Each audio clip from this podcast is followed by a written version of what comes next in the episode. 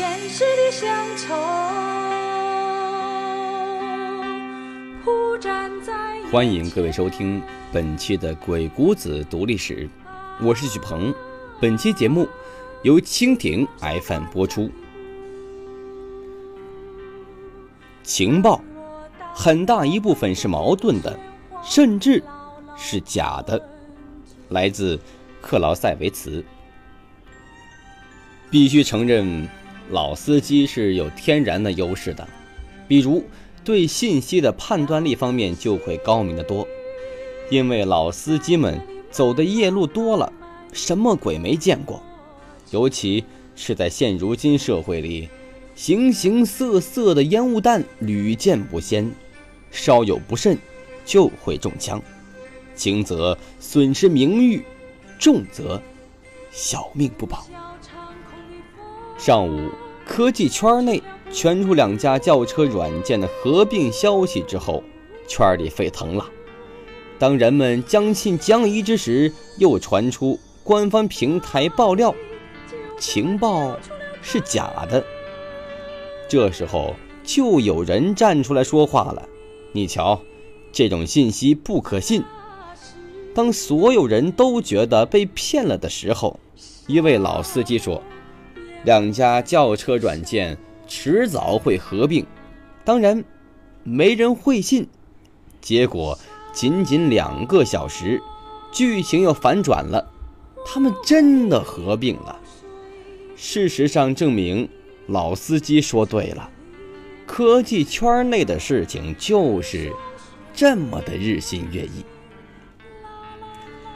有没有好奇，老司机为什么？会在一片混沌时果敢地说出这样的话，只是运气吗？我去请教了，得出的答案是常识加推理。那么怎么理解呢？标准翻译如下，请仔细听。作为一名老司机，他的基本要求是综合力和判断力，二者发展成为惊人的。洞察力，通过常识的累积，以及通过智力活动锻炼出来的洞察力，使得这位朋友对信息做出了准确的判断，而不是猜的。而这件事说明，基础常识和推理能力非常重要。同时，任何时候情报都需要甄别，而不能盲信。而阅人也是一样。甚至，对于情报的甄别而言，对人的甄别更为复杂，少不了丰富的社会经验和察言观色的本事。那么，如何去甄别别人呢？智囊一书认为，智慧需要明察，才能显示出其效用；而明察若不以智慧为基础，则难以真正洞悉事物的精微关键之处。善于相面之人，能从一个人的长相神色看出一个人的富贵或贫贱、长寿或夭折来。同样的，从一个人的行为处事之中，能清楚判断出他是忠直还是奸邪，是贤能还是愚昧。尤其是口才好的人，可以把黑的说成白的；有权势的人可以指着路却说是马。但在有才智的人眼中，只要只言片语就能查出实情。我们来讲个故事：神探范纯仁。宋朝时候。有一位叫宋瞻年的参军，突然暴毙。范仲淹的儿子范纯仁派子弟前去吊丧。检视遗体时，发现死者口鼻出血，因此范纯仁获悉后怀疑宋参军应该是死于非命。经一再逼问。果然得知宋参军的小妾与一个小吏有奸情，于是二人便在鳖肉中下毒。范纯仁问厨师：“肉食是第几道菜？”突然大喝说道：“哪有中毒的人能支撑到饭局结束后才毒发的？”于是再传两人审问，才知原来宋沾年常年吃素，根本不沾肉。两人共说在鳖肉中下毒，只是为了日后便于翻案，好脱罪活命。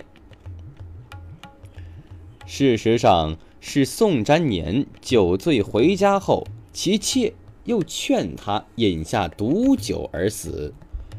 案情大白后，两人都被按律致死。